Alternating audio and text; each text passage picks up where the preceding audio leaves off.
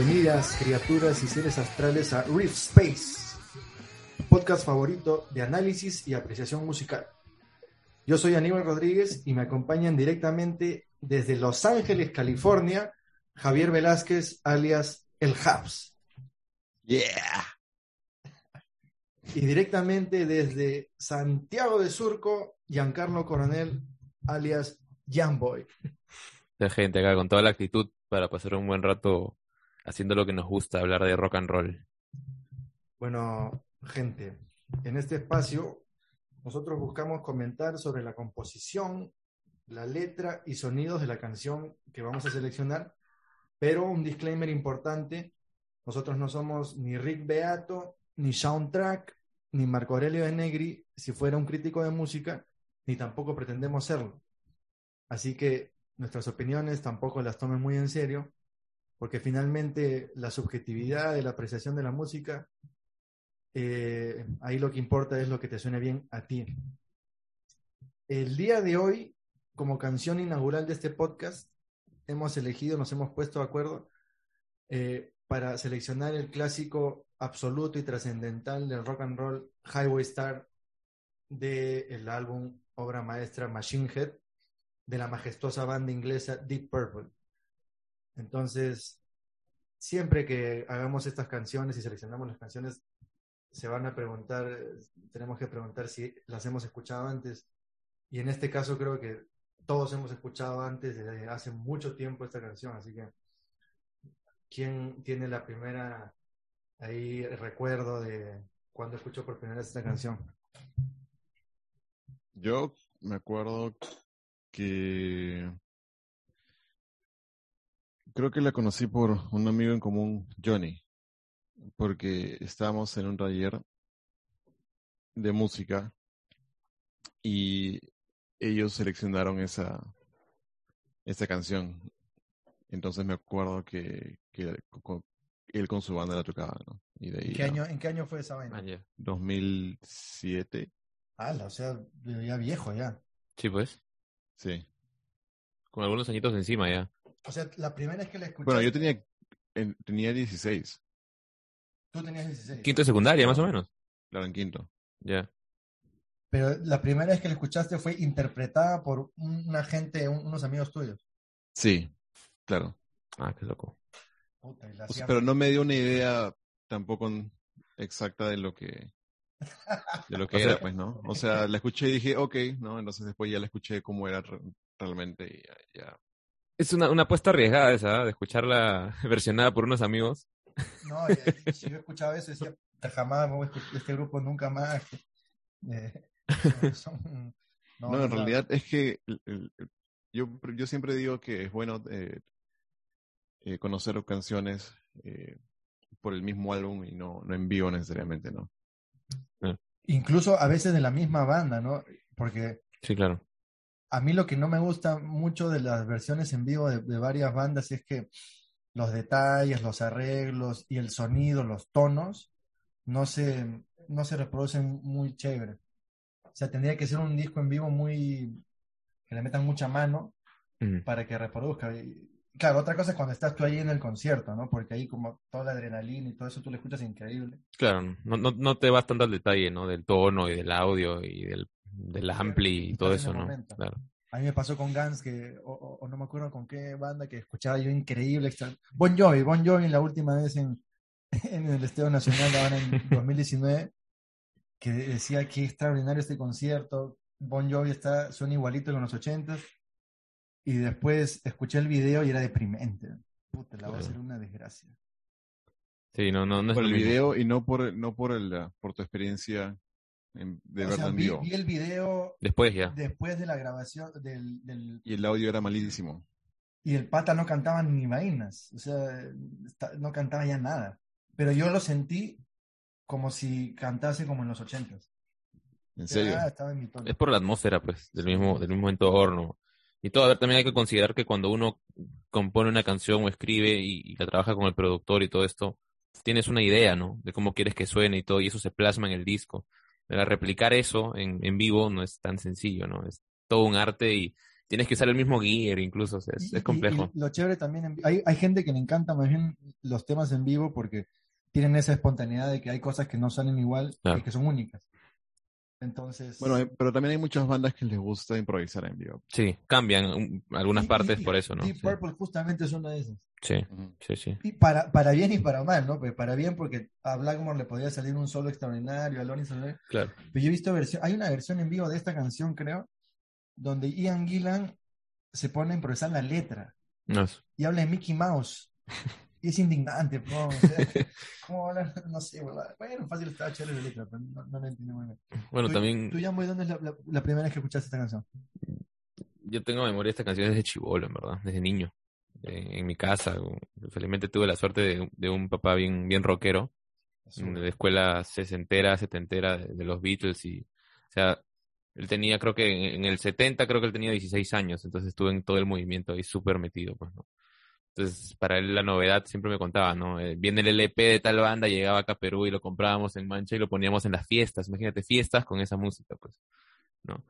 Eh, entonces lo escuché, no, no sé exactamente cuándo, pero recuerdo, no sé si ustedes se acuerdan que en una época, no sé si era La República o algún periódico o grupo editorial sacaban discos compilatorios de rock en rock este clásico eh, Ah, sí, sí. y, y los títulos de las canciones estaban traducidos al español. ¿Cómo era? Sí, hay varias estrella de carretera, pero- no así. Pero ¿quién hacía esas huevadas? ah? Eran grupos editoriales de acá eh, y salían por colecciones, pues volumen 1, volumen 2, volumen 3, volumen 4. Y el primer recuerdo ya más consciente que tengo de eso es, creo, haberla escuchado en uno de estos discos que mi, que mi- mi viejo las ponía. Y venía pues con otros clásicos también como Black Dog, por ejemplo, y cosas así. Me Ah, acuerdo. no, era solo, no era solo No, no, no, no, era de varias bandas de la época. Y ya, pues, no me acuerdo que en una de esas probablemente, y quizá antes, pero el recuerdo más reciente o más vivido que tengo es de eso, ¿no? En uno de esos discos, no sé si era el mismo que venía Black Dog, pero en uno de esos discos ahí mi viejo la ponía y, y me llamaba la atención. En esa época, pues, no, no, no, no era tan consciente de, de, de qué eran las notas musicales y el tono y los instrumentos, pero, Ah, no. pero me parecía, pues, una cosa que me llenaba de energía y me parecía muy interesante, ¿no? El sonido y todo. es más puro cuando uno comienza porque uno nada más capta lo que le gusta y no le gusta y ya después cuando uno como dijimos en el disclaimer no somos Rick Beato ni John Track no sabemos el modo dominante de la escala mayor este, con sostenido no sé cuánto pero cuando uno sabe un poco algo más de música porque acá todos tocábamos eh, eh, de forma amateur no Mm. pero ya cuando uno analiza más fríamente, a veces es más crítico y no disfruta tanto porque medio que te limita. Y ya en Mm. cambio cuando recibes la música sin, sin juzgar, simplemente así de forma pura, eh, y están ahí los mejores recuerdos, ¿no? Porque Claro. normalmente las canciones con las que uno comienza, puede ser, por ejemplo, yo conozco gente que comenzó a escuchar Metallica con Saint Anger. Saint Ya. Anger. ¿No? Que fue el 2000, no sé cuándo. para mí es lo peor de Metallica, pero... Y para medio mundo, pero Sí, como claro, fue la prim- el primer disco que escucharon, les gusta más que Ride the Lightning o Master of Puppets o Unjustice, entonces Claro. es bien subjetivo eso. Por eso que en el disclaimer también hemos dicho, ¿no? Lo que importa es lo que le guste a uno y de eso se trata la música. Es que también te da una idea de cómo, cómo es la banda, pues, ¿no? Es como, por ejemplo, este Extreme con More Than Words, pues, ¿no? Sí, súper. Eh, es probablemente la canción que todo el mundo ha escuchado, conoce y, y si le muestras otra canción de, de Extreme te dicen, ¿qué? es lo mismo. forma. La misma banda imposible, ¿no? Pero, sí. Ahí sí, es, es- sí, pues lo fregaron porque parecían una bandita así de, de dueto, Monse. Bueno, no Monse, porque la canción es de puta Oh, es increíble, O sea, claro. More Than Words es, La guitarra es, de- es bien chévere. y es, es- es chévere, es difícil, y porque la técnica, o sea, no es, no es solo tocar acordes Mm. al aire, ¿no? Y bueno, las armonías vocales también, porque le meten su, su level ahí. Pero bueno, no vamos a hablar de More Than Words Extreme, sino de Highway Star. Entonces, yo rápidamente digo que la primera vez que la escuché, me parece que fue, había un juego de Super Nintendo que se llamaba Rock and Roll Racing. No sé si lo llegaron a, a jugar. Era de unos carritos que se... Era como Mario Kart, pero antes de Mario Kart, sin los personajes obviamente, pero habían canciones clásicos del rock and roll que ambientaban el- la música. Y claro, en una, una calidad de sonido de 8 bits, pues. Ah. Entonces, eh, no se distinguía nada, no había voz, obviamente. Pero me acuerdo que estaba esta canción, me acuerdo que estaba Paranoid de Black Sabbath, estaba. Ay, no me acuerdo qué qué otra más, pero. Acuerdo haber escuchado esta canción en, en esa versión, digamos, eh, de baja resolución. Y me gustaba, porque creo que la- incluso llegaba hasta el solo de teclado. Nunca llegaba el solo de guitarra, me, me parece. Ahí se, se cortaba la canción o se reiniciaba. Pero ya cuando la escuché en su versión original era como que, ah, era otro nivel. Con voz, con, con todo el detalle de los instrumentos, entonces, otro level. Bueno, vamos a comenzar a escuchar los primeros segundos, el intro, y a comenzar también a comentar qué vamos identificando en la canción. Ahí va. Highway Star, ¿cómo era? Carretera, estrella de la Estrella de la carretera, pues, algo así. Estrella de la carretera. Ahí estamos.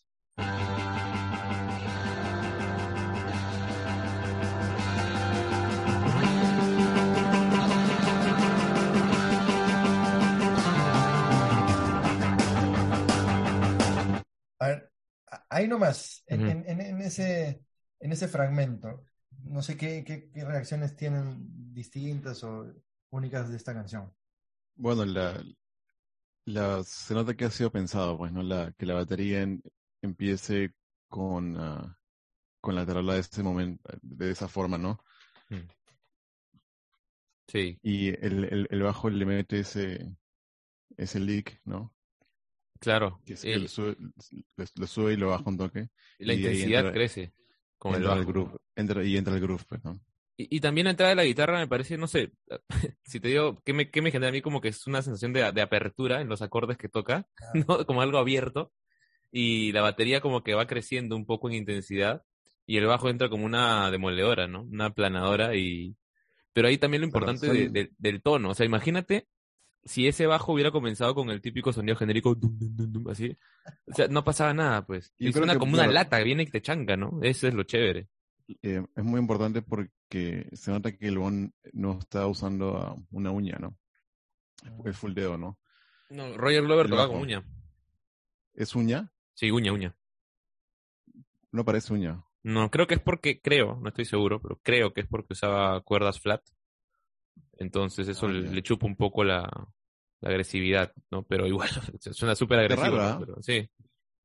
Porque creo que toda la gente de esa época pues, se le metía. Mm. este, full Habían, habían sus, sus bajistas de, de púa. Entonces sí, él, él creo que era uno de ellos. ¿no? Eso de los acordes que dices abiertos, me parece que el, ahí no está usando acordes normales abiertos, sino una variación, No es posible. eh, porque tiene unas notas graves este, distintas a, a un acorde de, de sol, digamos, esa, esa, esa cuestión. Mm, Pero a mí lo que me, lo que me sorprende, que me parece no tan común en casi todas las canciones, es que casi toda la banda inicia al unísono acá. sí. No, normalmente es un intro de guitarra o un lick de batería o el bajo. Acá está toda la banda de- desde el inicio, en minuto, segundo cero, ya pum, juntos. Y eso no es algo muy común. Sí. Y entonces ya ahí te da la sensación de que desde el inicio el acelerador hasta el fondo y a comenzar ahí a... Hay, hay algo, algo que quiero agregar que, a diferencia de cómo estamos acostumbrados normalmente a escuchar en la música, no sé, a mí me da la sensación de que la guitarra como que le hace el colchón a los demás instrumentos en esa parte, y no al revés. Y, y eso es, es raro, pues. Eh, No es muy usual, ¿no? Claro, los tres empiezan medio separados y al final se hacen un lock juntos con- y entran al grupo. Claro, ahorita en Chévere la parte que vamos a entrar ya, ya se ya hacen el conjunto, pero, pero claro, es- no hay un riff de guitarra, o sea, no es un riff, son acordes que están ahí, Es como con la base. están sonando y que los está dejando sonar, claro, y los otros son los que se, se escuchan uno a uno ahí como Sí. que, eh, de forma ahí para notarse. A ver, vamos a ver el siguiente pasaje.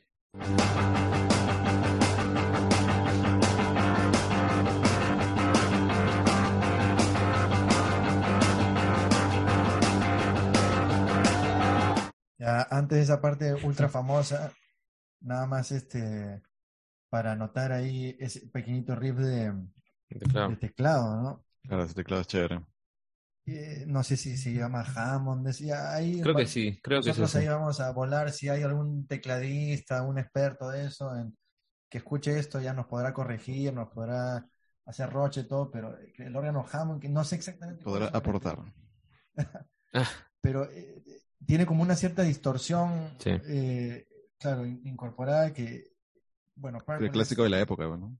Claro. Sí, sí. Ahora, yo, yo he escuchado, no sé si es un mito, no, no, no no he tenido la oportunidad ni, ni, ni el tiempo de corroborarlo, que, que John Lord usaba un ampli de guitarra para amplificarse. No sé si será verdad, ser. pero tiene cierto sentido, si escuchas bien el tono que saca. Eh, este pata, Derek Sherinian, ¿no? El que, es, Mm. eh, el que fue tecladista de Dream Theater original y ahora está con, bueno, ha tocado con medio mundo. Tú, tú ves su Instagram y él, él- lo que me gusta es como si él si fuera todavía un fan de la música que eh, todavía tiene héroes de la música y dice, no, quisiera tocar con tal, quisiera tocar con tal, y pone todos los discos en los que ha tocado, ha tocado con Billy Idol, ha tocado con Michael Schenker, ha tocado con Zack, con Malmsteen, con Vai, con medio mundo ese, ese pata. Eh, pero lo que les iba a decir es que ese pata en su rig de teclado usa amplis de guitarra. No. Creo que es por John Lord, en parte, y en parte también porque su, él dice, mis ídolos máximos son no tecladistas, sino eh, Eddie Van Halen y Randy Rhoads. Y entonces quería sacar, y él dice que su estilo es, está basado en una fusión de ambos. Entonces claro. tiene que salir por, una- por, por este amplio de, De guitarra. de guitarra, pues, igual tecladista rockero contemporáneo que no, no, no reconozca ni una pizquita de influencia de John Lord, creo que está en otra, pues, ¿no? Creo yo, no sé. Sí, pues. eh, Deep Purple, Deep Purple en general, pues, ¿no? Ajá. Entonces vamos a la parte ya. Esta tal vez la parte que a mí me acuerdo más me sorprendió la, la primera vez que lo escuché, porque no, no me acuerdo que en esta versión de Rock and Roll Racing de 8 bits de Super Nintendo estaba la, el grito, y bueno, si estaba era una porquería, no, no, no, no se escucha. Ahí va.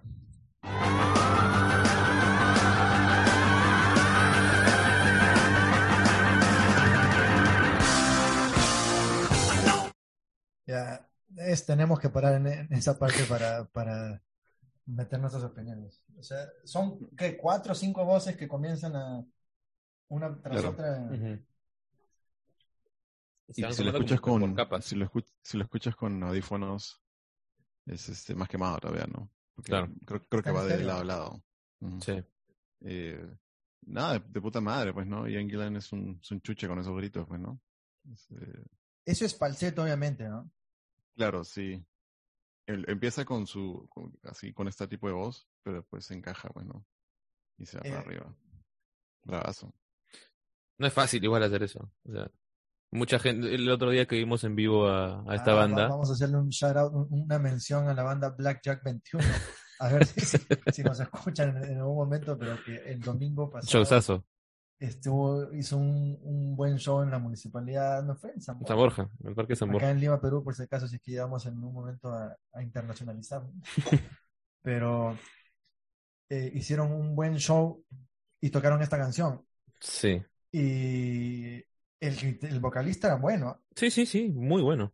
El show que hacía el vocalista era lo más eh, importante porque eso le falta, creo yo, también al- a las bandas en sus presentaciones actuales, Mm. como que meterle un poco más de, creérselo un poco más, ¿no? O sea, finalmente es como, es parte de música, pero parte de teatro, ¿no? A- Sí. Aunque seas como los grunge o, o más este gente que no tenga esa Que toque más en sí misma. igual también es un, es una forma de, de expresión. corporal y lo que fuese. Pero el tema que sigue en cambio es que este grito obviamente no llegó. Pues. No lo hizo. O sea, lo No hizo a por su... criticarte, amigo cantante, no me acuerdo cuál es tu nombre, pero es que es algo ya de otro nivel extraordinario. Sí.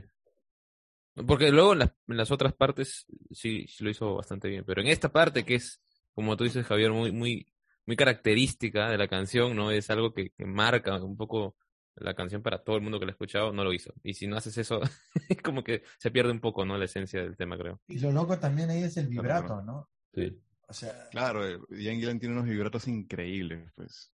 Sí, claro. Yo no sé quiénes sean sus influencias. ¿no? O sea, antes de él, Ni idea. Este disco es del 72. No me acuerdo, no tengo acá, no voy a buscar el Zeppelin cuando recién llegó, pero. O sea, esos gritos a tal. eh, son de Charlie Time creo que es anterior. Fácil. ¿Sí? A ver, no sé si, si hay, este, pero, pero creo que en el disco anterior está Charlie Time. Si es así, el pata ya estaba eh, asentado, ¿no? Ya su lugar en el rock estaba garantizado. Pero yo diría que es- Gillan es de los más originales, ¿no? ¿Quién antes de él estaba, tenía esa técnica, tenía esa forma? 70, Con Charlie Time. Charlie Time. O sea, el Charlie disco, Time ¿no? Es, es- es anterior. Es antes. Bueno, y Charlie Time es el pináculo, digamos, del Sí. grito rockero, ¿no? Claro, en esa época no había, no había, ¿quién estaba? Pues, ¿no? ¿No había qué? No había nadie, ¿no? Nadie, sea, este, así, nadie- de esa nadie forma. así. Creo, puede que no. Este, sí, si me voy a, a un un estilo tan hard rockero, pero de repente en los inicios del rock and roll habían algunos exponentes que cantaban alto, pero no sé si así, ¿no? Robert Plant es el único que se, me- se me viene a la mente, pero es distinto. No estoy seguro, creo que esta gente tipo Little Richard, Chuck Berry, Ah, por ahí hacían algunas cosas similares, ¿no? Pero no, no, no, no, ese, no, no así, pues, ¿no? Pero como digamos el precursor de ellos, puede ser, ¿no? Algo así. Sí. No, pero a ellos se les escuchaba más contento, ¿no? A este weón se le Claro. escucha más, más, no sé, Es maquiavélico. desenfrenado, o sea, es, sí. El mismo Paul McCartney creo que en algunos momentos hace algunas cosas que podrías decir que también va algo, algo por ahí, ¿no? Por ejemplo, Helter Skelter eh, tiene un estilo de canto medio así estruendoso, fuerte, intenso, pero Pero, esos, gri- esos gritos que se escuchan así molestos, más- se escuchan más ya después, ¿no? Con bandas, bandas metal, ¿no? Judas Priest, de hecho. sí, ah, claro, pues Claro. sí, es- ya te vas para el otro lado, pues, ¿no? O sea, Ozzy, por ejemplo, no tiene ese rango. Con Sa- no, No, sí, imposible. Y, ah, ni- inclusive Dio, Di- Dio era como que bien puesto siempre, ¿no? O sea, cantaba como un cantante, o sea, un caballero medieval era. bien. O sea, un caballero cantante, Sí, sí. pero no era tan desenfrenado. No, no. este. Y bueno, eh, Rob Halford ni hablar, ¿no? Que, pero eh, eh, a lo que me refiero es a que tal vez, no sé, a ver, y también ahí si es que hay comentarios, información sobre quién, quién antes de, de Deep Purple y de Gillan cantaba así de esa forma. Ahora el de, ¿sabes quién? Bueno, no creo, no, creo que es posterior, pero también se me ocurre el de, el de Scorpions. Klaus Main. No sé si es antes, pero Sales of Sharon creo que es del 70. O sea, Es después, ¿no? Sí, claro. parece que es un poco Sí, así. sí. Pero también tiene una forma de cantar así bien Sí. potente, agresiva, intensa, ¿no? Y lo loco es que la primera que escuchamos de Gillian en esta canción es ese grito, ¿no? Sí. Eh, O ese, ese grupo de gritos que es ese arreglo de poner grito tras grito tras grito, porque también es, como dijo Javier, ¿no? está bien pensada la canción. No, esta no es una canción de, haya, este, como hacían bandas como Van Halen, digamos, no sé. Jamming. Claro, cada, sí, hasta el sábado, ¿no? Cada uno Ajá. graba su parte, hacemos un poco de, de grabación de los overdubs, ¿no? De los solos, lo que fuese, y se acabó, no. Esto está recontra bien pensado y, y- Claro, no, no sigue, ni- o sea, no, no, no sigue necesariamente un riff, ¿no? Y después cambia algunas partes para Claro. volver al riff, así, ¿no? Sí. No- Hay un trabajo de composición serio. Ahora, ese es el otro tema que yo creo que muchos músicos no, no, apreci- no aprecian, no apreciamos como que inicialmente y esa es la labor del productor. Sí. Yo Claro, nunca me, me aprendo el nombre de los productores, jamás. Ni siquiera los... Como ya no se compran... Este, Los, CDs, los- los discos con el librito. Claro, el CD decía, ¿no? Ah, incluso en el... Afuera del librito me imagino que apareció el nombre, o creo que no, no sé. Sí, Pero- sí, sale, sale. El tema es que mm, los productores, el valor que le dan a las canciones, sobre todo cuando uno ahora tiene acceso a los demos a veces de varias bandas que te gustan y dices, oye, ¿cómo esto pudo llegar a ser este, esta obra maestra, ¿no? Claro. O sea, se ve, sí, las semillas, digamos, de las ideas geniales, pero es alguien que les ha dado la forma. Y eso yo, para mí es igual, no voy a decir más importante, pero es igual de importante que la propia, que Claro. la propia ejecución de la música. Y es como que medio, bueno, todos acá hemos tocado, hemos grabado ciertas cosas. No están en Spotify todavía, por si acaso. No, no. Sí, en algún momento. Ah, bueno, después haremos el cherry correspondiente. Pero eh, las bandas amateur en general, ¿no? Eh, no buscan productor. No. Eh, y porque dicen, no, bueno, basta con nuestra música, la música es sincera y uno tiene que, que meterle lo que uno piensa, ¿no? De- Depende del estilo, ¿ah? Eh, sí, me imagino si eres una banda de heavy o, o trash, vas a querer grabar lo más crudo posible, bueno. Pero Pero incluso si en eres esa una banda crudeza. de- si eres una banda de, por ejemplo, de, de power metal o de un rock en general, ¿no? Sería ya, ya creo que buscarías una, considerarías, ¿no? Sí, sí, pero, me imagino que hasta, o sea, no sé si el primer disco de Metallica tuvo productor, ni idea, Debe haber tenido. que suena ultra crudo, ¿no? No, pero sí, Pero no me sorprendería que tuviese. un disco ya que salga al, al gran mercado, digamos, lo más probable es que sí tenga productor. Yo creo que sí, difícil, porque- difícil que no tenga. Todos ellos han tenido, han grabado porque han tenido un, un, ah, un contrato con una disquera, pues, ¿no? Y ellos te Sí. proveen todo, ¿no? Y si, y Claro, si te ven que, disqueras- si te ven que eres un talento y no, este, pero recién estás empezando, de hecho te van a querer guiar, pues, ¿no? Sí, Sí, sí tuvo. Sí tuvo el, el Kill Em All Paul Curcho. por curso. Ah, no sé si está vivo o muerto, pero un saludo para Paul que nos escuche. La, la, la, la tecnología te ayuda a buscar esos datitos caletas en una. A, a ver, pero puede buscar el productor de este disco Machine Head Machine de Head. Deep Purple porque, eh, bueno, también eh, acá aprenderemos, ¿no? Fácil, en una canción posterior vemos que él era el mismo productor y podemos ver las similitudes porque eso sí también es un, eh, es algo a, a tener en cuenta. Yo, el único productor que me viene a la cabeza que conozco más o menos su chamba es Bob Rock, Mm. que hizo Monday Crew, Doctor Feelgood, con ese sonido. El, el disco que más me gusta cómo suena, por más cliché que sea, es Doctor Feelgood de Monday Crew. Y la historia que está en VH1, ahí meten en su YouTube, la clásica es que Metallica escuchó ese disco de Monday Crew, a pesar de que odiaba a Monday Crew, detestaba el glam metal, odiaban a Mickey Six y a Tommy Lee, toda esa gentita, pero amaron el sonido, pues un sonido inmenso, grande, así, Mm. de ese disco y ¿Qué dijeron canciones "Tenemos- están ahí? en Doctor Feelgood. Bueno, Dr. Feelgood y aparte. Está Doctor Feelgood, está Kickstart My Heart, está. Girls también. No, Girls, no, Girls, está ¿no? Don't, Don't Go Away Matt. Esas son las más conocidas, me parece, los singles. Es que suena Pero bien. solo para realidad. escuchar Doctor Feelgood, o sea, solo para escuchar Doctor Feelgood, el, es aplastante. En algún, en algún momento vamos a hacer un. Y según, según la data acá, el disco fue producido por los mismos Deep Purple, ¿no? Ah, no te creo. Sí, ah, entiéndase por esto más que todo Richie Blackmore probablemente, ¿no? Ah, bueno, y entiéndase que es Wikipedia, creo, ¿no? Sí, sí. Sí.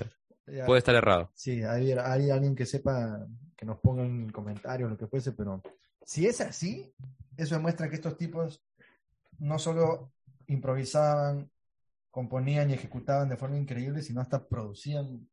Sí. Lo cual habla- Yo creo que tal de- vez sabían lo que querían, pues, ¿no? Porque También. Ian Gillan, él, él decía que él consideraba Deep Purple con, como una banda instrumental. Ah, Qué fuerte eso. Sí. Y entonces él, eh, no sé, pues era medio respetuoso en las partes donde iba a cantar, ¿no? Porque Claro. si te das cuenta, son, son, se, se enfocan bastante en, la, en, en los instrumentos, ¿no? Sí, Sí, varias secciones instrumentales bien grandes. Claro. Y, y con toda la razón, porque tenían pues a estos monstruos, ¿no? De, de Mm. los instrumentos. A ver, creo que ahí comienza el primer verso, vamos a meterle.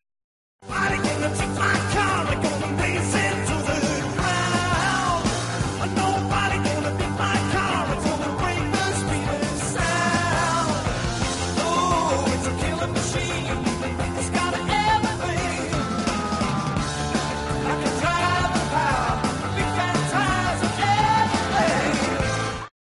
Todo suena bien. Todo Varias su- cosas o que decir ahí. La, la, la, bate- la batería tiene buen sonido, ¿no?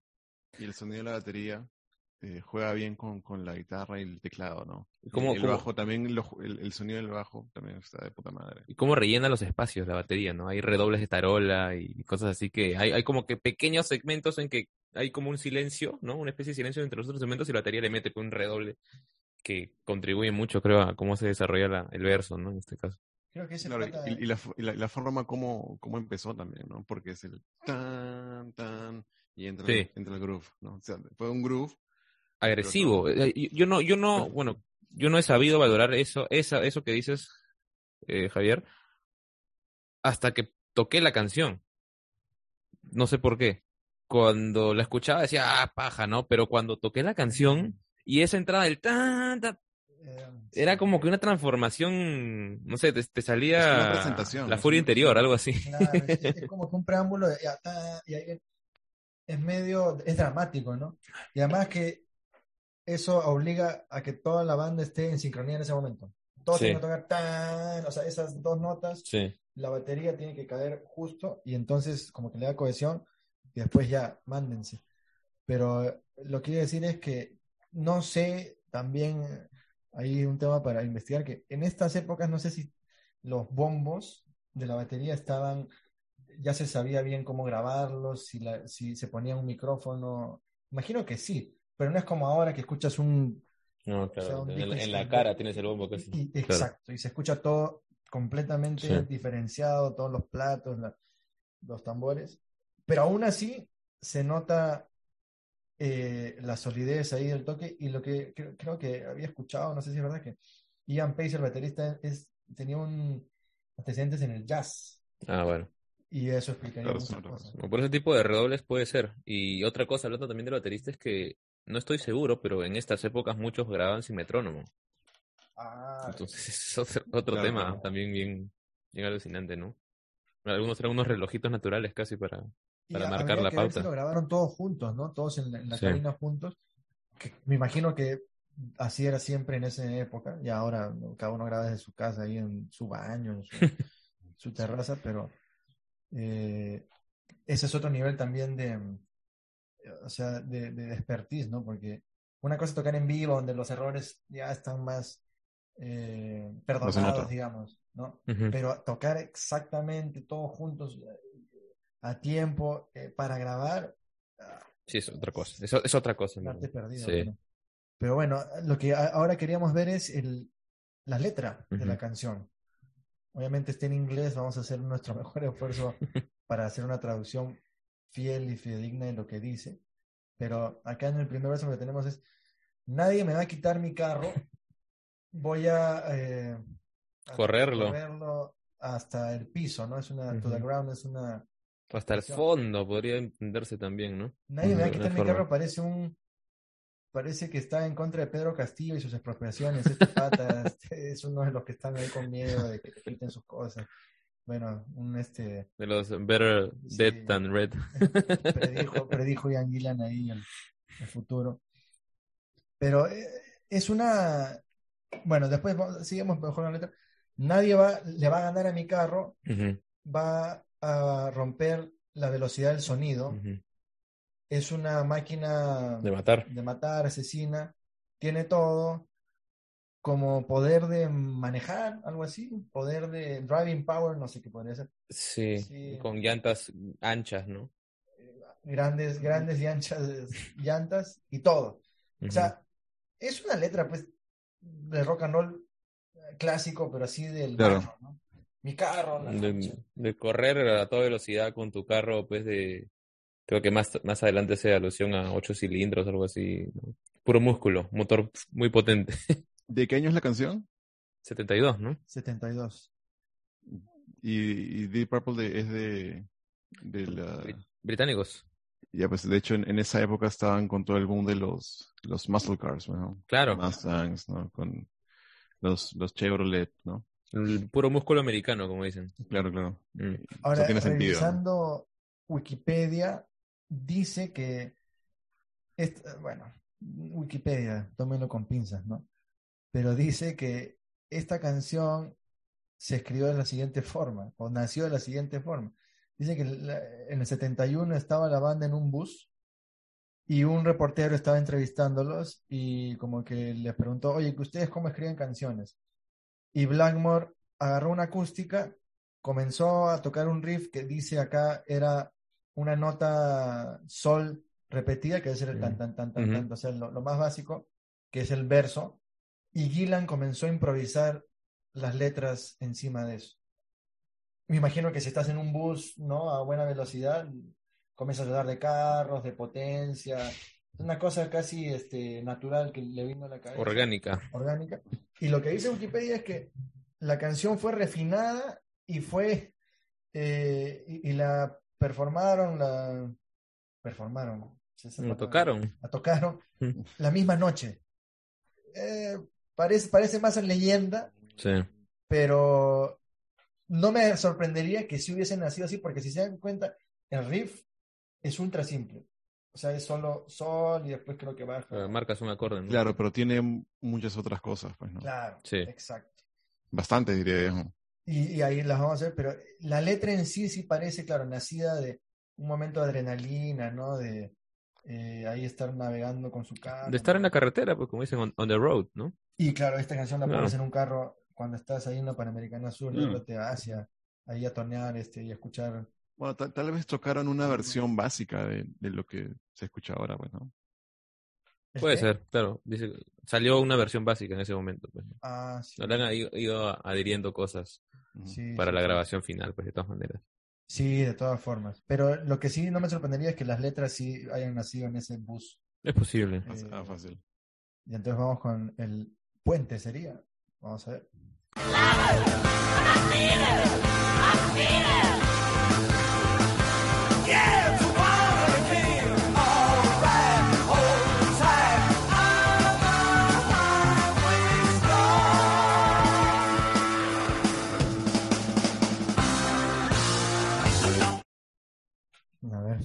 Piensan?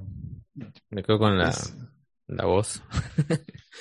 Y- o sea, si te das cuenta, la guitarra, o sea, tal vez al rock o al metal que estamos acostumbrados, es que la guitarra sea el instrumento principal, una vez así, ¿no? Depende de la banda, ¿no?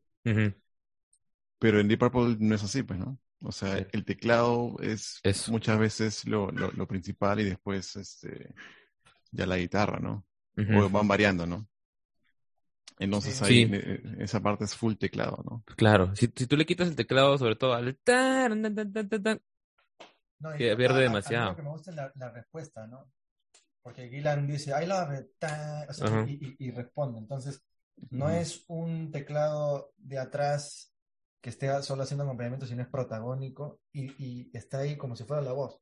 no, sale al frente, pues, Sale al al frente. frente de la canción. y le responde eso. Entonces, acá, bueno, Gillan canta, lo amo, lo necesito, lo sangro. Lo sangro. Bueno, ah, lo dice. Es un huracán loco, un huracán salvaje. Y eh, agárrate fuerte, que soy una.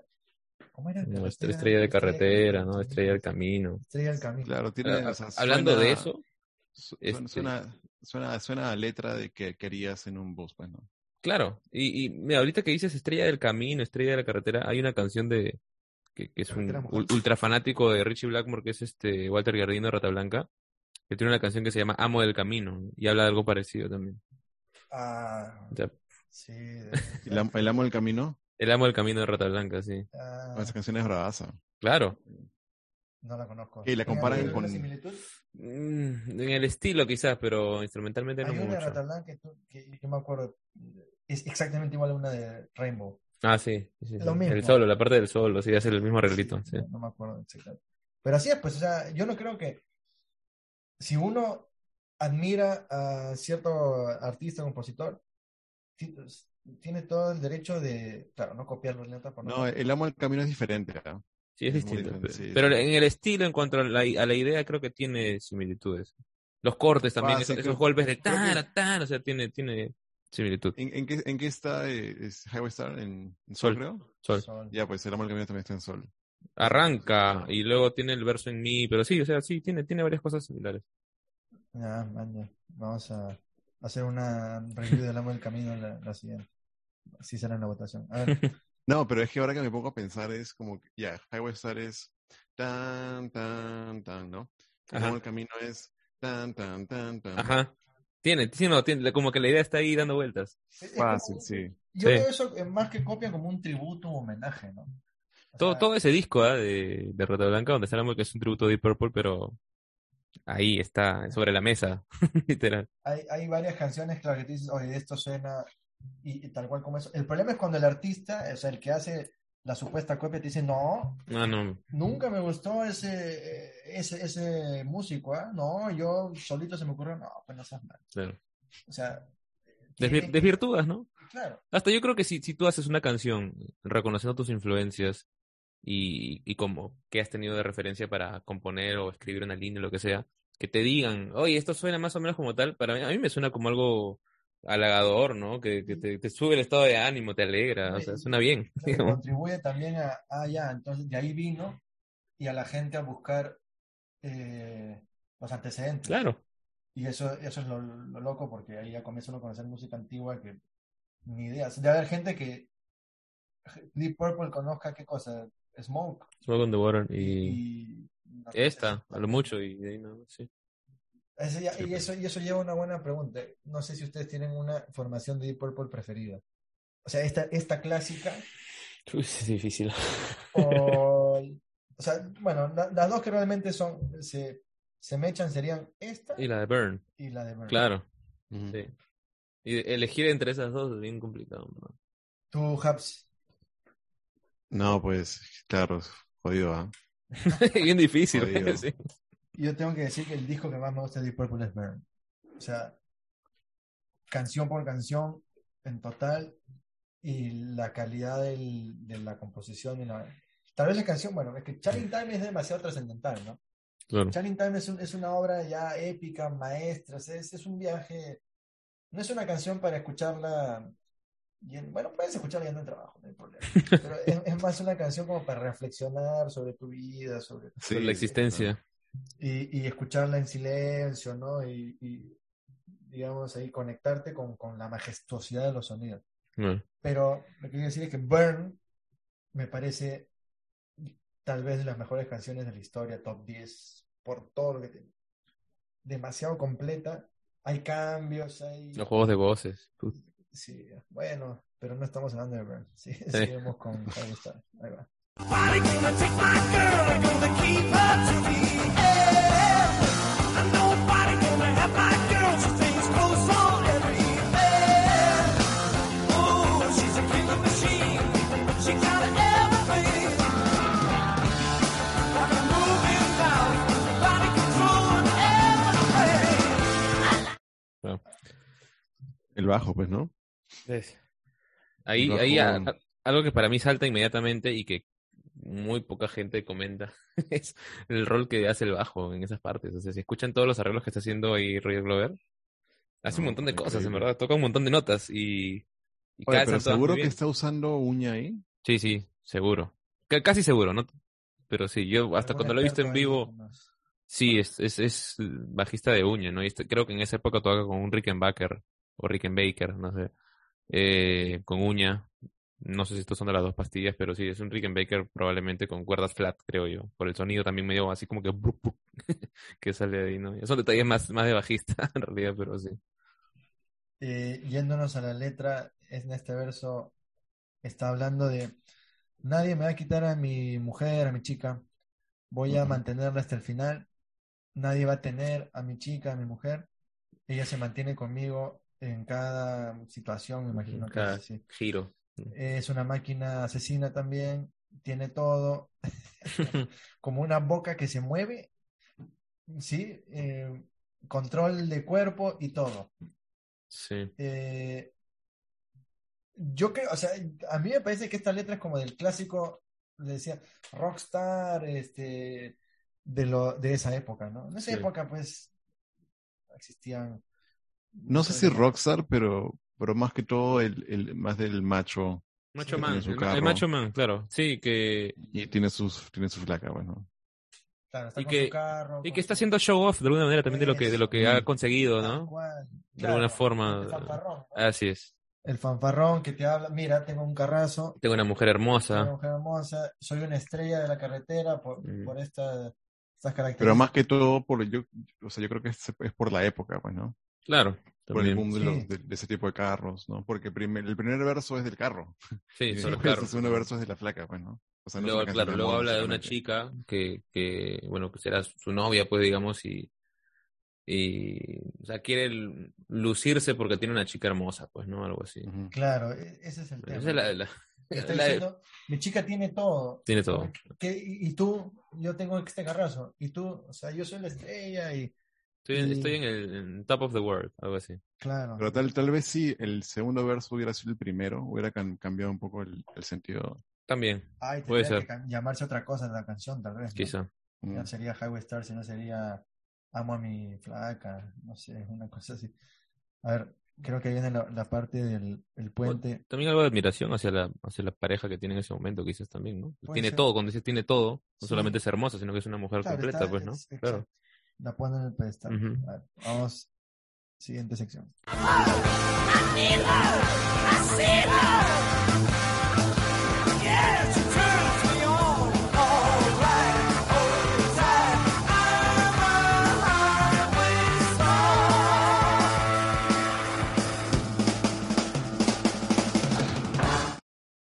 Ahí nada más Claro. para hablar rápidamente de las letras, controversiales seguramente. La amo, la necesito, le...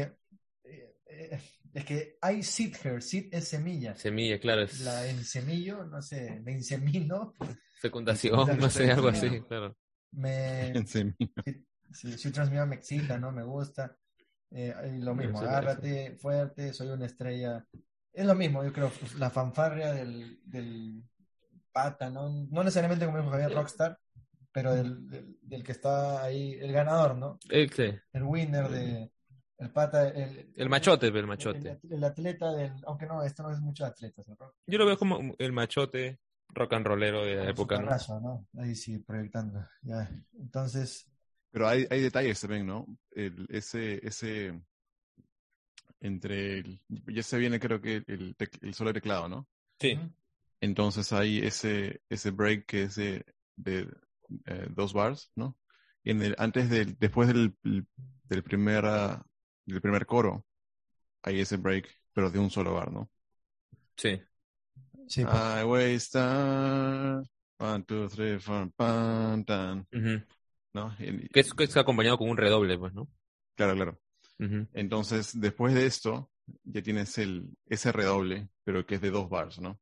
Entonces, fácil, de fácil ya le hicieron ese día en el bus y todo, y le tocaron una versión un poco, un poco simple de la canción, ¿no? Porque tiene, esta canción tiene muchos detalles así, ¿no? Sí. Que, que no creo que es- la- la hayan, las hayan terminado en, en, en un bus, ¿no? O sea, la, han- la han pensado bien. Claro, ha tenido que ser en sala, en- ensayando, tocando, ¿no?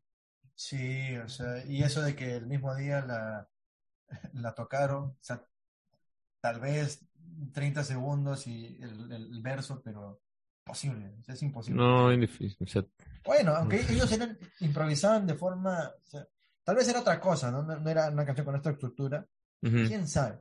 No, y aparte Pero- tienes la, después del solo tienes el tan tan tan tan tan tan Claro, tan. y eso- eso es eso más ya es otra compuesto. Ahí, ahí- ahí llegamos, llegamos. Bueno, ya se viene. Vamos con esta obra maestra de solo John Lord, Descansa en paz, genio absoluto. Sí.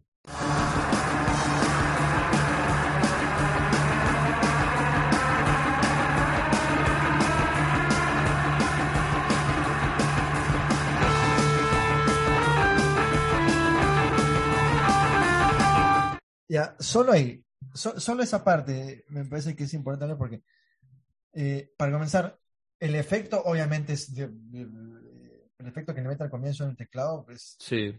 autos, ¿no? O sea, suena, Suena a caos. a, a mí me suena a, o sea, Revoluciones autos del motor. claro. Ya. Y es un efecto que, o sea, bueno, en esa época debe ser mucho más difícil de, de encontrarlo porque con, con las Ujú. limitaciones tecnológicas, ¿no?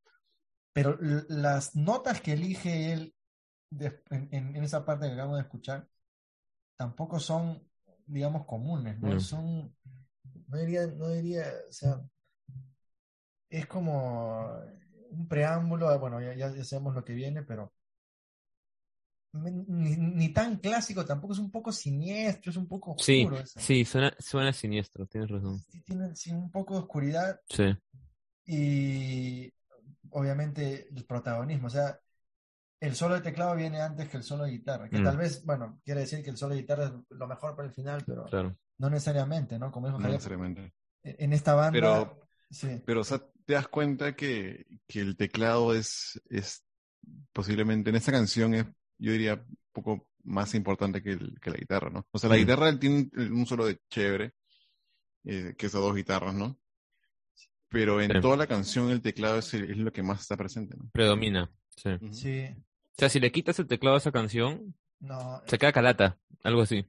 Sí. Sí. De verdad. sí, porque si le quitas la guitarra, bueno, nos, nos ponemos un solo increíble, pero todo el resto está ahí casi. Sí. Claro.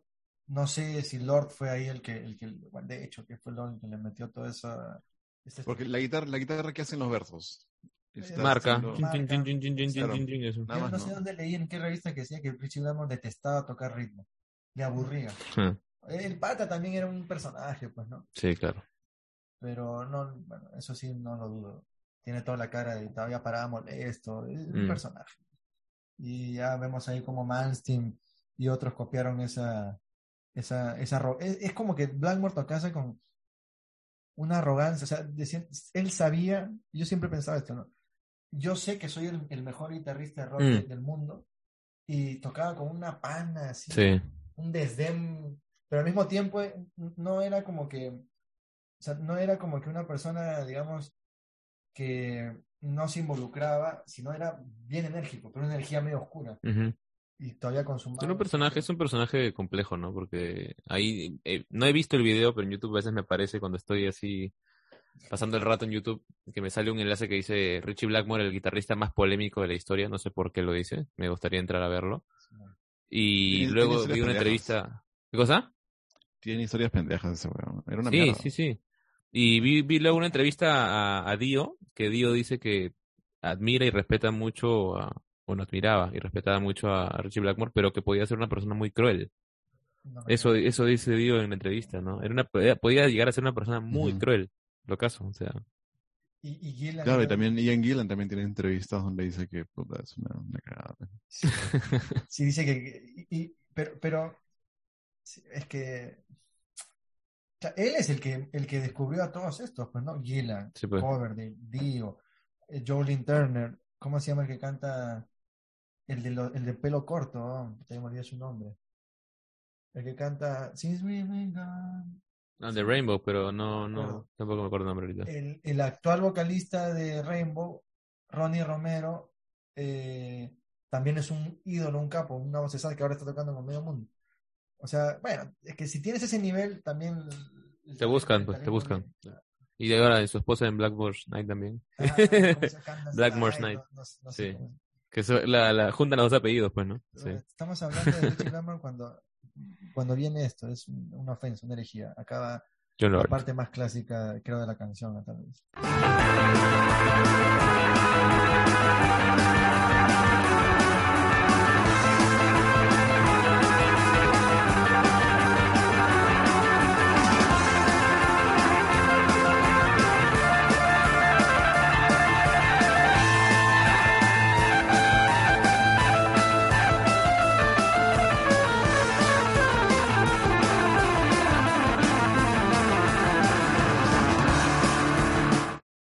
Ya, el teclado Alucinante, guía ¿no? todo, pues, ¿no? Sí. Pero, o sea, inclusive esa parte es, cambia en todo, ¿no?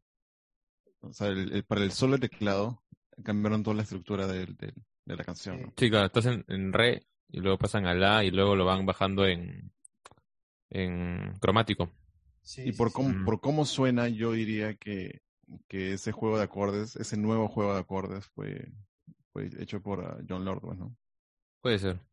Porque no, no creo que Blackmore haya creado toda esa secuencia de acordes y haya venido John Lord a, a Mm. hacer un solo Sí, por encima, ¿no? Sí. O- no, no sé si sería muy loco y, y si pasa mucho, pero podría ser que Lord haya, haya hecho el solo antes. Súper O sea, ese ya sería otro nivel, ¿no? difícil, ¿no? Quién sabe, pero hay, hay gente que, que sí Mm. se imagina eh, secuencias de acordes en la cabeza y solean, Claro. encima de eso. Podría, pues, Pero igual, pues es lo que dice Javier, pues Sí. ya, ya tienes la secuencia de acordes en la Claro. cabeza, tu base ya está hecha, ¿no? hiciste el Claro. dijiste, entonces toca, Ah, tú toca esto, esto, esto, claro. Pero ahí, ahí lo que me sorprende es que los primeros eh, licks que hace, digamos, con el teclado son más o menos sencillos, tararara, pero después hay una parte que, o sea, sencillos, no son sencillos para No. nada, pero son, digamos, un patrón. Sí. Pero después, en la parte, hay una parte en que el pata le mete más eh, variación. eh, y que hace más difícil tocarlo en teclado porque ya quiere decir, o sea, los dedos tienen que moverse Mm. con no solo, digamos, haciendo un patrón, sino es otro patrón, pero mucho más complejo y es el que ya comienza después a descender. Entonces, obviamente que estamos hablando de John Lord, que es, que es el guitarrista. ¿En qué, qué par- en qué parte exactamente? A ver, vamos a, vamos a, vamos a ponerlo. Vamos a ponerlo para, para ilustrar.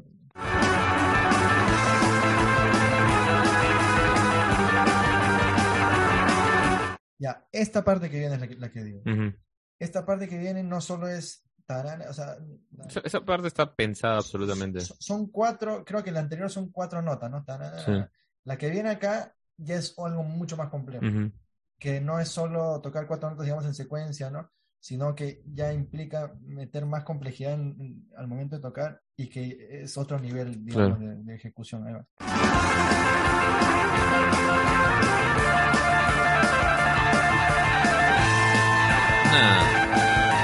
Ah. Suena lick de guitarra. Eh, eh, sí, ¿No? pero en guitarra cuando tratas de Es tocar, difícil. tiene que ser con tapping. Es Yo difícil, no, sé, no claro. he visto a nadie que lo toquen, es que son notas muy separadas. Y, y luego antes de la, de la bajadita final, que no, que hace hay un guiño medio árabe, egipcio, Sí, antes de esa parte que me parece locazo. Recién me estoy dando cuenta de eso, no lo había visto antes, pero ahorita que lo escucho, me doy cuenta de esa parte. como decíamos, no somos Rick Beato ni nada de esas cosas, pero de hecho que en los modos en los que están, o sea, no están solo, no sé, esto, esto está en menor, me imagino, debe, debe meterle frigio o estas cosas que suenan. Una escala melódica. Claro. o- o que La guitarra que hace atrás, la guitarra no hace, no hace nada. está haciendo como Marca la, la base nomás, Sí. en, en- re primero, ¿no? Y luego la, la, la bajadita esa que haces en la y vas bajando en- en cromáticamente, quinta, ¿no? pero está tocando quintas. Creo ¿no? que sí. Sí, sí, debe ser. Pero es interesante porque es como que Blackmore, que es el, el ego más inmenso de la historia, creo que reconoce, oye, tengo a mi costado al tecladista más genio del rock y voy a dejarle el escenario para que él haga lo que sabe hacer y, y yo atrás nomás tocando mis acordes por quintas, ¿no? Porque hay, eh, podría meterse a, a tratar de armonizar, quién sabe. Nada más que no Sí, en realidad es, es, es raro ¿ah? que, que en los versos y, y esa parte también sea no sea tan pensado, pues, ¿no? O no, o no tenga tan, tan, tanto, tan protagonismo. ¿no? Que la guitarra dices que no luzca tanto. Sí. claro. Sí, sí, sí. Bueno, a- vamos a entonces a ver la siguiente sección. Es- Este, este break es también Sí. trascendental.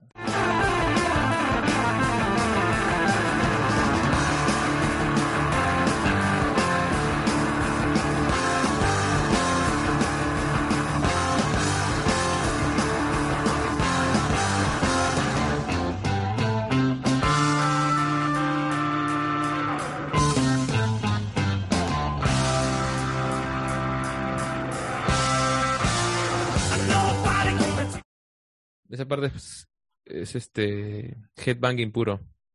Tan, ta, ta, ta, ta, ta, ta, tan, ta, tan. O sea, solamente me imagino pateando cosas, empujando gente, no sé, algo así. Eh, Pero es chévere el, el cómo termina el solo de teclado, pues, ¿no? O sea, no es un solo que tiene, o sea, que tiene solamente el protagonismo de acuerdo a las melodías que toca, ¿no? Porque empieza con esos, eh, esas notas eh, medias, medias raras, ¿no? Sí. Preparando el solo, después haciendo su, su shred, ¿no? Ujú. Y después eh, termina haciendo acordes, pues, ¿no? Tan, tan, tan, tan. Sí. Y termina como, como y- un riff. Y el- Claro, el, claro. tono que tiene ahí, no sé si ahí sí no, no diferencia bien, o el teclado, creo que es el teclado, Teclado o la es- guitarra, pero es, es arrollado. O sea, Aplastante. Sí, y, y es crunch, o sea, Sí. tiene harto, harta, bueno, en ese tiempo la distorsión máxima que había tal vez, pues decía que Deep Purple tocaba ultra alto, que era la banda más alta del, del récord Guinness en, su momento, Mm. cuando grababan, creo, y cuando tocaban de todas formas, pero, o sea, suena, suena ahí la vibración, como la electricidad, cómo está ahí.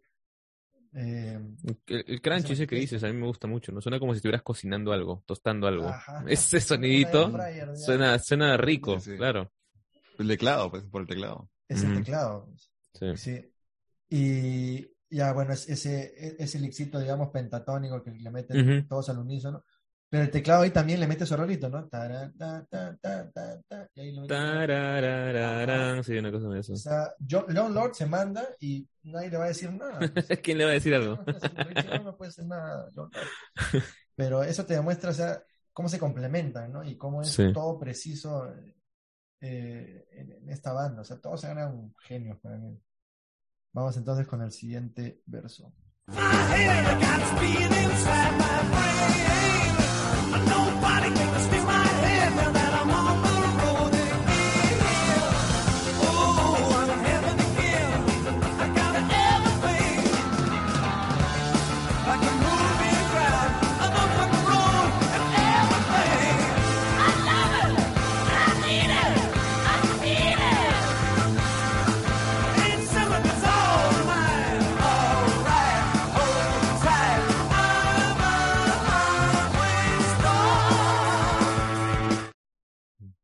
cambio la letra, ¿no? Sí, nadie va a tomar mi cabeza. Ujú. Estamos tratando de hacerlo literal y ya después Sí. metemos la interpretación. Tengo la velocidad Velocidad. dentro de mi cerebro. Nadie va a robar mi cabeza. Ahora estoy de nuevo en el camino, en la carretera. O de nuevo estoy en el cielo. Tengo todo. eh, como el piso que se mueve. Control de throttle, ¿qué será? Creo que es el, el embrague, no sé qué cosa. Pero acá creo que la letra tiene un error porque dice throttle control, pero creo que en la, en la, cuando la canta dice no control, no tengo control. Bueno, sabría. Ujú. Y todo. And everything. lo, lo amo, lo necesito. Es de nuevo este, lo en semillo. Tal vez es una buena Sí. letra. Ocho cilindros, todos míos. Esa bueno, es alusión al carro, pues, ¿no? Claro.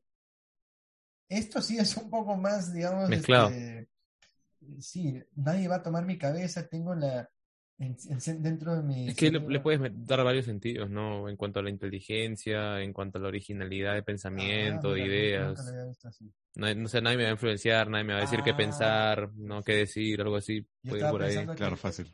Tengo Mm. la speed inside my brain, speed es un tipo de droga, creo. Ah, también, bueno. Estaba diciendo, Yo, yo- yo lo entiendo como, como ideas que fluyen, ¿no? Bast- Bastante rápido, de las letras, ¿no? Sí. que a pesar de que sean así de literales, porque son Ujú. uno le puede sacar significado. O sea, cuando dice lo de lo que le decían no tenía control, puede ser, no estoy drogado, Mm. no, lo que sea. No creo, más chévere está tu, tu interpretación de que nadie me va a influenciar, yo soy yo mismo. Y, Yo mismo soy, pues. claro, yo claro. mismo soy, pues, es el men, el Sí. Ian Claro, y tiene sentido, ¿no? Sí, Bueno, claro. O sea, pero, o sea, la conclusión es que simplemente la, la letra es de un macho que no le van a quitar nada, no va a ser influenciado. Y showing off, ¿no? Tiene, to- Claro. tiene todo en su vida. ¿no? Ujú. Es- es el- y, y no va a cambiar y es el protagonista de su película y todos, mucha reverencia, ¿no? Ujú. Aunque bravazo, imagínate, imagínate estar allá en Ujú. 1970 con puta con Claro. No, y, tu si flaca. tu, y si tu viejo escuchaba esta canción ahí. En esa época. Claro, yo también Imagínate. conozco, conozco, tengo amigos mayores, ¿no? Que tenían esta, esta música sonaba, o sea, en sus épocas, y claro, acá en Perú obviamente la salsa, la cumbia es lo, lo predominante, pero ellos de chivolos eran rebeldes y ponían el, Compraban sus discos en, en mancha. compraban Ese era lo chévere. O sea, entre tres, cuatro puntas compraban su disco y se iban a escucharlo, en ¿no? las Enterito. fiestas- y en las fiestas ponían la música y, y les encantaba Deep Purple. Chorri, esto va para ti. Ponían Speed King de Deep Purple y la bailaban eh, cuando toda su familia y toda la gente estaba horrorizada, ¿no? Estos están poseídos por el demonio. O sea, en esa época eh, esta, esta música era metal, ¿no? O sea, metal me refiero a. Era, era la, la expresión del demonio en su máxima, de en su máximo esplendor. claro. Sí. Bueno, ahora ya te- ahora conocemos el ya con todo No, si escuchan el, el Born Again de Black Sabbath con Dylan, No, con sí, Gillan, ahí sí, eso ya es este, No, otro sí nivel de grito. Se queman, ¿no? Pero es eso, ¿no? Claro, es la reivindicación así como de esa personalidad. Bueno, y ahora la, la parte ultra famosísima, De Blackmore. donde está el rey Richie Blackmore.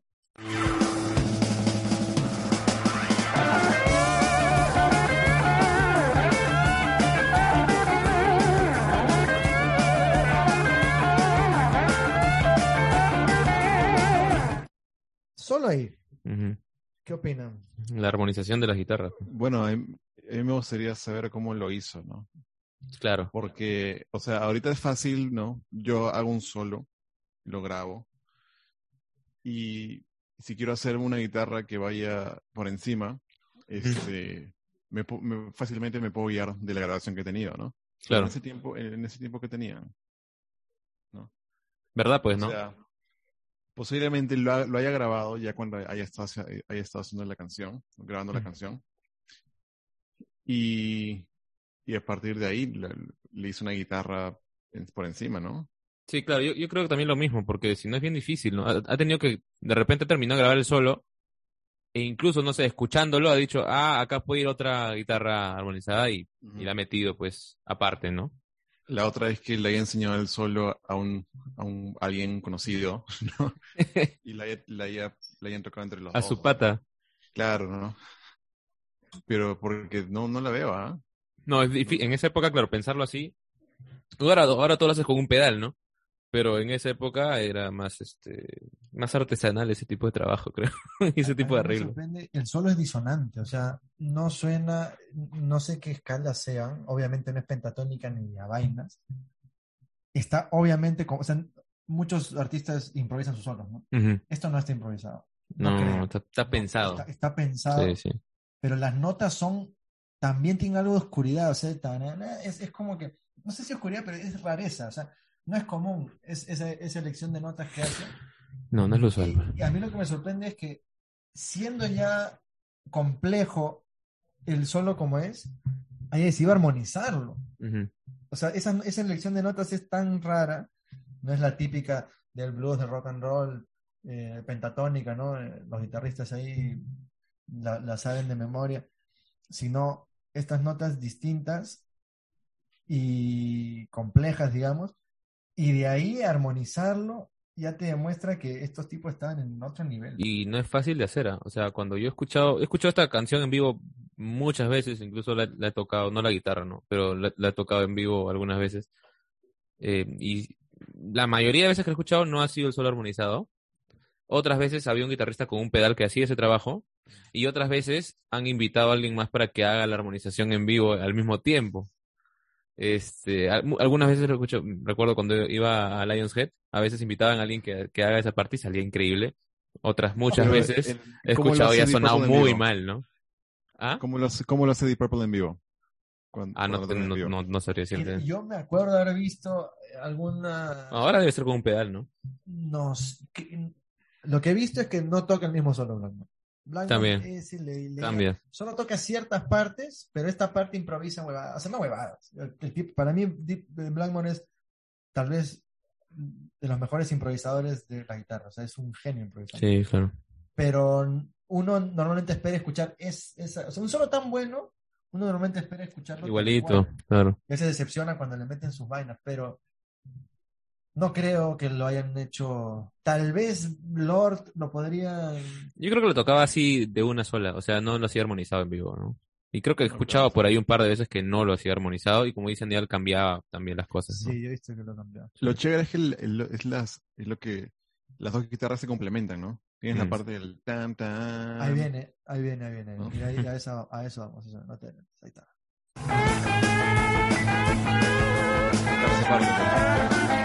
Esa parte.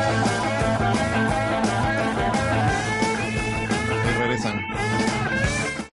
Esa parte nomás ya vuelve a ser pentatónica, digamos, ¿no? O Sí. sea, ya es, digamos, eh, clásica, con las notas clásicas. Y aún así, como dice Javier, o sea, la armonía le da otro nivel. O sea, le da otra, otra textura que ya no parece tan pentatónica. Eso es lo, lo, lo, lo genio, me parece, de Blackmore. Que Blackmore toca normalmente bastantes pentatónicas, sí. O sea, blues, digamos, pero tiene tal control y dominio y, e imaginación que no parece que estuviera tocando pentatónica. Y en esa parte que dices tú, claro, son los, los bends bluseros por excelencia, pues. Pero armonizados. O sea, se complementan bien. Con la- claro. entre, entre las dos este, guitarras, ¿no? Lo chévere. Cre- Creo incluso que eh, la, la guitarra armonizada, la que está más, más aguda, entra un poquito más tarde.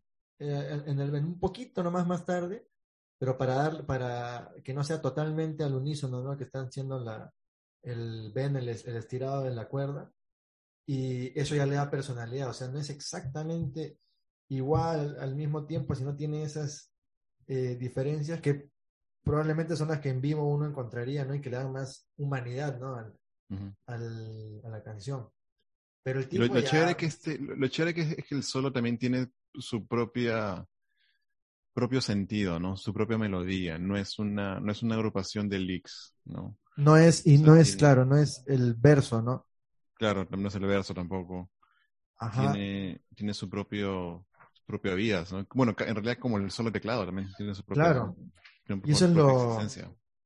Eso es lo, lo que decías tú al comienzo, ¿no? Que esta canción en, en ese sentido tiene tantas partes que son eh, y, y tan- tantas partes resaltantes, tan, que pucha, la, la batería tiene unos redobles que son extraordinarios también. Brutales. Que no hemos hablado mucho de eso. porque- Claro, pero ¿no? ahí- La batería también, claro, tiene huevas chéveres, ¿no? Porque en cada verso tiene redobles diferentes, ¿no? Sí. Claro. No Y- es un y- patrón. la- las va haciendo más, más, más chévere o, o más pensado. Los Llena, llena espacios, pues, que, que si no hacía eso quedaba un poco como en blanco, ¿no? Decías, "Ye- ya, chévere, pero le da otro, otro matiz, ¿no? Y, y debe ser que, se- o sea, tanta diferencia y todo eso, porque eran improvisadores natos estos, ¿no? O sea, Sí. si puedes improvisar una cosa distinta en cada momento, la haces y ya, o sea, no son músicos, digamos, de, de fórmula, sino son músicos de soltarlos ahí a, a hacer, eh, a, a que creen. Ujú. Y bueno, quién sabe cuánto de esta Y, parte. claro, y encaja bien con, con el teclado, ¿no? O sea, no, en ningún momento se yo he percibido que el, que un redoble de, de batería haya sonado mal, ¿no? Eh, No chocan. claro, con el, con el teclado, ponte, ¿no? Sí. Sí, sí, sí, sí. Ahora vamos a ver, sigue el solo.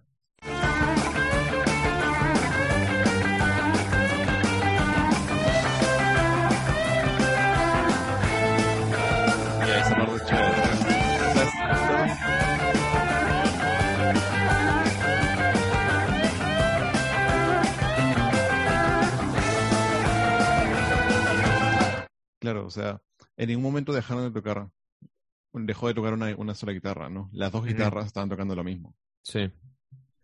Ah, o sea, te refieres a que cuando comienza ese lick, las dos guitarras no estaban armonizando ya.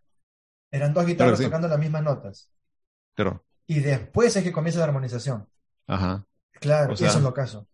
O sea, eso te muestra la dinámica. O sea, el- qué, qué- qué cabeza, ¿no? Para, Claro. parece simple. O sea, uno dice, bueno, uno prueba esto y después prueba lo otro, pero no es tan simple. No. Claro, y Blackmore ha tenido que grabarlo, ¿no? Sí, Claro. O sea, porque una de las guitarras puede tener la. eh, puede ser la más importante y la de atrás como que armoniza un poco, ¿no? Pero inclusive. Y yo, yo, yo me imagino que habrá basado su solo en una sola guitarra y ya armonizado, ¿no? O sea, y en ese tiempo. Puta, o sea. eh, de- eh, ¿Cómo se guiaba para hacer la otra guitarra, no? claro. Es que. estos Ahora, sería mucho más fácil. No Definitivamente. sé si son de conservatorio, creo que Lord sí era, no sé si Blackmore, pero, pero influencia clásica, o sea, sabían teoría, me imagino, de todas formas, ¿no? Blackmore debe haber John. Lord, de hecho, ¿eh? Yo creo que sí. Yo, no, yo creo que sí también. Sí, sí. Pero esos bendings, ¿no? A mí lo que me gusta es o sea, esa personalidad que le da a cada una de esas frasecitas, que no es, o sea, no es solamente tocar las notas sin, sin estirarlas, sino le metes, y es difícil. No es fácil tocar esa, esas, este, esos licks, y cómo va creciendo poco a poco, es como que le da el preámbulo a la parte ya más famosa, digamos, de la canción, ¿no? Y tal vez mm, en ese momento, tal vez, a ver, y hay también algún, algún sabiendo que sepa de, del rock clásico, en ese momento tal vez esta, este pasaje era el más rápido que se tocó en su momento. Mm. No se me ocurre otro, pero eh, vamos a escucharlo, a ver, para apreciarlo.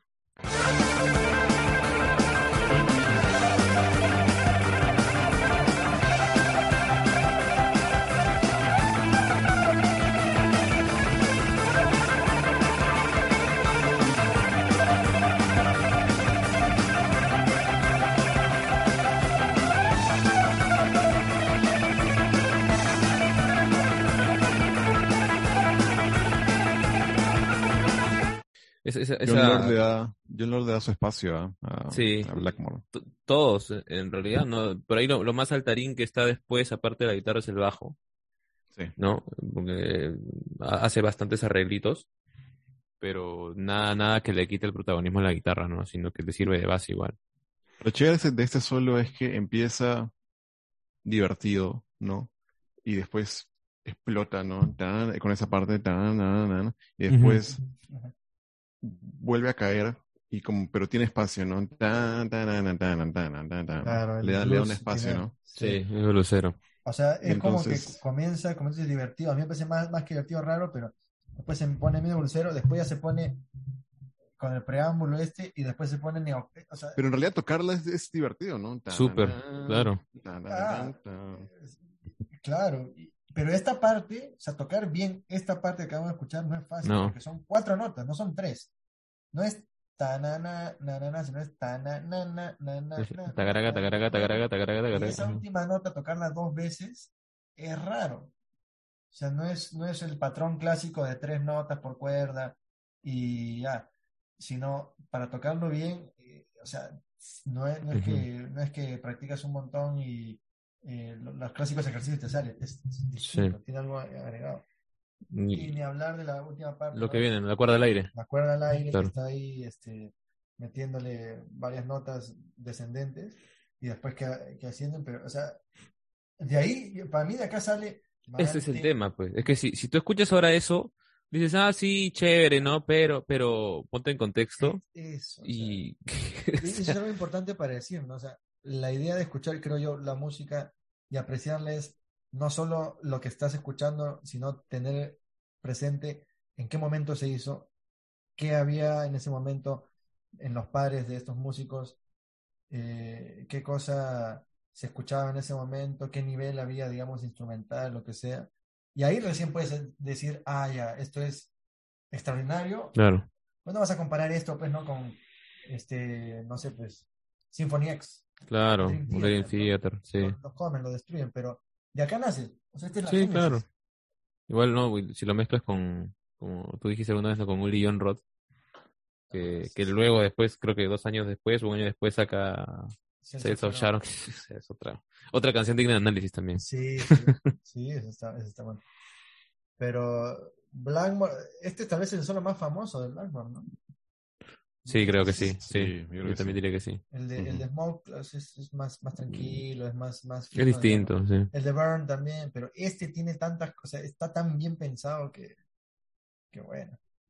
Y ahí está la parte que decía Javier, la, la parte ya blusera final. Claro, la forma como acaba también es chévere. Ahí va, ahí va, a ver, vamos a ver.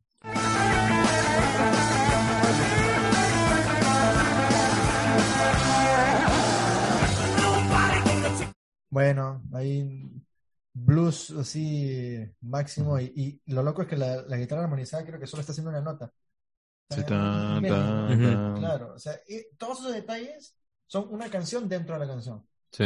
O sea, demuestra que estos eran pues este ya no hay, no hay más que decir de, de- de- de- Claro, o sea, puta, o sea, el solo nomás es, es una obra de arte dentro de otra obra de arte que es toda la canción en, en sí. ¿no? Claro. Y, y claro, esa es, digamos, un- un- una apreciación eh, que tenemos nosotros sobre la complejidad, digamos, pero también pasa al contrario, ¿no? A veces que ya veremos alguna canción ultra simple y a veces es más difícil hacer cosas simples porque, digamos, poner una cosa sobre otra puede ser eh, simplemente un ejercicio de agregar, ¿no? Ya agrego esto, armonizo esto, ya, más complejo. Pero hacer algo, digamos, significativo con menos es más difícil, digamos, que tienes menos herramientas. Mm. No sé qué canción elegiremos para eso, pero ahorita estamos con Deep Purple. A ver, el último verso me parece. Sí. Ahí va. Sí, sí.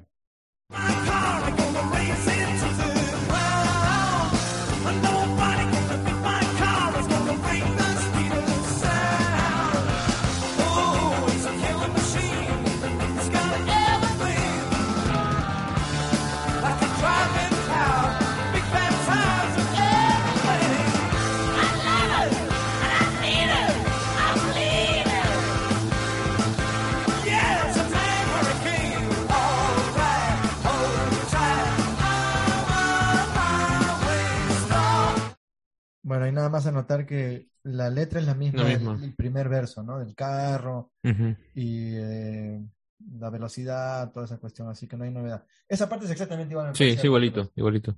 Ya, entonces. no, no- Lo, Lo que destaca ahí pero son los lo- redobles, o sea, ¿no? lo que, lo que me gusta a mí de los versos es que, o sea, la primera parte es tan, tan, tan, tan, tan, tan, ¿no? Nobody's gonna take my girl.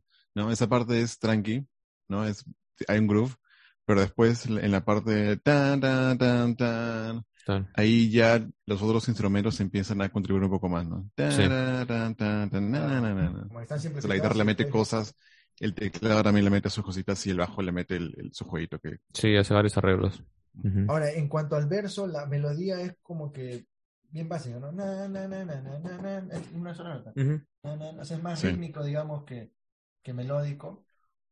Pero. Claro, en voz no tiene mucho, muchos cambios, ¿no? Solamente No. es, es lo mismo. Salvo lo que, lo que has marcado tú, pues, ¿no? Cuando cambia, también cambia la, la figura de la voz, ¿no? ¿Cómo hace? O sea, si lo analizas como un instrumento melódico, digamos, cambia, pues, este, la forma de ejecución, ¿no? En esa, en esa parte también, después del redoble ese y el tarararán, diferente. Claro, y, y ahí cuando tienes tú una línea vocal, digamos, tan, eh, tan eh, plana, ¿no? Por no, esta palabra no se me ocurre, pero lo chévere es cómo la canta. Mm. O sea, cómo la, la, la voz, cómo eh, le mete los acentos, el, el- este rugido, no sé, no sé, este raspado de- también un poco de la garganta que tiene, que es natural, me imagino, en él, pero que le, le da esa, esa intensidad que necesita esa canción, porque esta, o sea, el verso lo podría cantar casi cualquier persona, diría yo, en cuanto a...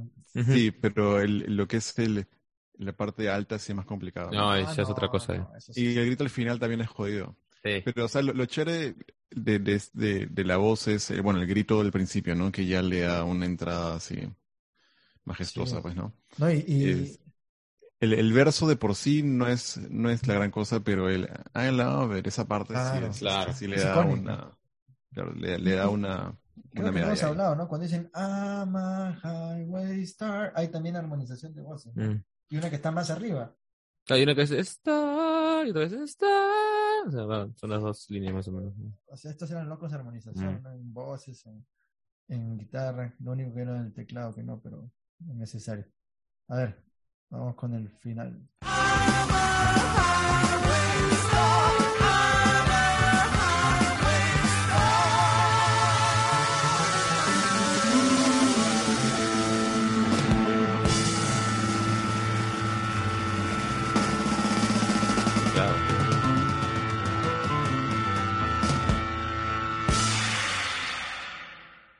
Todos se entienden bien, ¿no? O sea, Sí. eh, el teclado ha podido estar haciendo, no sé, pues, este, varias cosas, ¿no? Soleando, Claro. ¿no? Pero, o sea, el, el, prop- el- en sí el sonido del teclado es rellena, rellena bastante, ¿no? De- Sí. de- rellena de una, de otra, otra forma como lo hace el bajo, ¿no? Pero, pero por ejemplo, el de guitarra no podría hacerlo, ¿no? Es que el tono. Es distinto. A, mí lo que me sorprende es es ese tono. Es como una iglesia, Sí. una iglesia, pero de- del rock de Bastilla, ¿no? Porque- Sí. O sea, no sé. Y es no sé. siniestro. Eh, eh, Sí. ajá. ¿Sabes a qué me recordó esta última nota? Al inicio de. ¿Cómo se llama? Can you remember? Perfect Strangers. Sí, sí, sí, sí, sí, tal cual. No sé si es la misma nota. Pero sí tiene la misma onda, el sonido parecido, ¿no? Sí. Imagínate, ahí hacemos un, un- un mix de esas dos canciones y ah, morimos después de eso. Pero ahí Ahora, el bajo también- del final de, de, de puta madre, ¿ah? Claro, se va hasta los agudos, pues, ¿no? Y hace como una cosa medio así que. Ahí todos se Chévere, mandan, no se despachan. Y Mm. Blackmore metiéndole su solo también, blusero, pentatónico, y le meten un palancazo al final. Ujú. La, la última nota que le meten me, me parece que es, que es palanca, o era en el solo, ya no me acuerdo. Creo que es en el solo, en la mitad del solo. Y a- acaban con un efecto extraño así de explosión. Que Ah, es, parece un. No, y el plati- hay un platillo también ahí, creo que es, ¿no? ¿Será un China, No, Javier? eh, no, no, eh, se nota que es un, es un sonido que le hicieron ya, eh, Artificial. sí, artificial, ¿no? No creo que sea un platillo. Ya. Pues es una cosa así Los medio. sonidos medio- de la época, pues, ¿no? Sí. Bueno, hemos combinado con Highway Star el- este ultra clase. Si, si alguien no ha conocido esta canción escuchándola, bueno, escúchenla. Será Sí. motivo. Será motivo, sí, para comenzar y ámenla, ¿no? O sea, qué obra maestra. Mm, Creo que no hay duda de que este disco, este disco tiene Smoke on the Water, tiene Lazy. No hemos hablado mucho del disco, pero bueno, ya estamos Uf. hemos pasado bastante, pero Lazy es, uf, no sé si mejor que esta, pero eh, son distintas, ¿no? Son Sí. distintos eh, groups y distintas- Creo que este es mi disco favorito de, de Purple, ¿no? Ah, creo. maña. Es- No, está bien. Es Es br- que no, no brutal. puedes- tiene Space Trucking. no, o sea, esas bandas pues sacaban No. discos y qué single, todos eran singles Mm. ahí, o sea, hay unas canciones también que estaba escuchando eh, del, del disco eh, para recordar que no son obviamente conocidas, pero tienen elementos progresivos, Sí. o sea, es- eso tiene... Pero Los bueno, 70, pues, ¿no? Sí, sí. Al final de cada episodio lo que vamos a tratar de hacer es, con fines históricos e educativos, ponerle una nota del 0 al 10 a la canción. Obviamente no solo vamos a tratar de meter clásicos de, de la vida, ¿no? Y que, que todos conocemos, sino también canciones, tal vez vamos a poner canciones que no hemos escuchado antes, y eso es más interesante. a Sí. veces. Pero en este caso, bueno, Highway Star, Hubs, tú del 0 al 10, ¿cuánto le pondrías? Es que es difícil, ¿no? O sea, si, mira, si vas a, Es si, difícil. tienes, si, si la regla, si la regla con la que vas a medir va a ser la misma regla con el que vas a medir otros tipos de bandas, es jodido. Pero, o sea, si te basas en ya Highway Star en la época más que todo 70s, Ajá. sería Mm. ya un poco más, más fácil, ¿no? Eh, basándome en eso, o sea, en la época. ¿Qué otras bandas habían? Está Led Zeppelin, Black Sabbath, Ah, Black Sabbath. Los Beatles eh, ya como solistas, Grand Funk, Grand Funk, Pucha, eh, Scorpions estaba creo también, ¿no? Un poco ¿No? después. Eh, Para No. mí, Purple en su momento, en este, en este momento era la, la- O sea, digamos, siempre decir mejor, peor es subjetivo. sí, claro. Técnicamente, como. Y eso sí se puede medir, la técnica, ¿no? O sea, sí, sí, quién sí, toca sí, más sí. rápido, quién tiene más cosas más complejas. Purple era la banda más técnicamente sorprendente de ese momento. de la época, de hecho. Sí. No, no hay. Puede ser, sí. Zeppelin, Jimmy Page es un genio, pero no toca como Blackmore. No, obvio, no. Ah, no, no, para nada. No. Eh, Robert Plant y, y, y Gillan se dan, podríamos decir. Mm. Pasa que Gillan parece un poco más este, rango. Y bueno, Bonham con, con Pace, son, eh, Bonham es poder, ¿no? Ujú. Este pata es más, Más técnico. más técnico Sí. y bueno, en- Más prolijo. más versados. O sea, es, un, es un juego a veces. Es, No, yo Paul Johnson me parece más bajista que Roger Ah, ya, por ejemplo, ya, Sorry, claro, pero sí. Sí. O sea, la idea es, claro, defender a veces tu posición, ¿no? Si Sí. dices que más bajista ya. Pero el tema es que no es una competencia, entonces No, no, obvio no. puede ser, podrían ser los más técnicos, pero eso no quiere decir que son los que más nos gusten o los mejores. Ujú. Ujú. Entonces, del 0 al 10, Hubs, ¿te animas o no te animas? Eh, o sea, con- teniendo en cuenta la época, yo le pondría un 9, ¿ah? Ya, sí, en la época, ¿no? O sea, comparando las otras bandas, ¿no? sí. Tú ya, voy. Igual. eh, y, no en la época, ahorita también le sigo poniendo. nueve. sí, de verdad. Yo le pondría también un 9 solo porque el verso, o sea, tal vez sea controversial lo que digo, ¿no? A pesar de todos los cambios que hay, hay un cierto, una cierta monotonía a veces en los versos. Mm. Por la voz. Sí, puede ser, no sé si la voz o la guitarra, que, y dura cuánto esta canción, seis minutos. Seis, sí. O sea, tal vez el último verso, no, no, no, no soy productor y no me voy a dar de productor, así que. Pero no, no, no, eso, eso es algo que, eso que dices no lo sientes cuando estás escuchando la ah, canción. nada. Ahorita que estamos en plan análisis. Es- es que Pero es- si estás en el momento, no, O sea, no, el no, último verso te ¿es percatas. innecesario?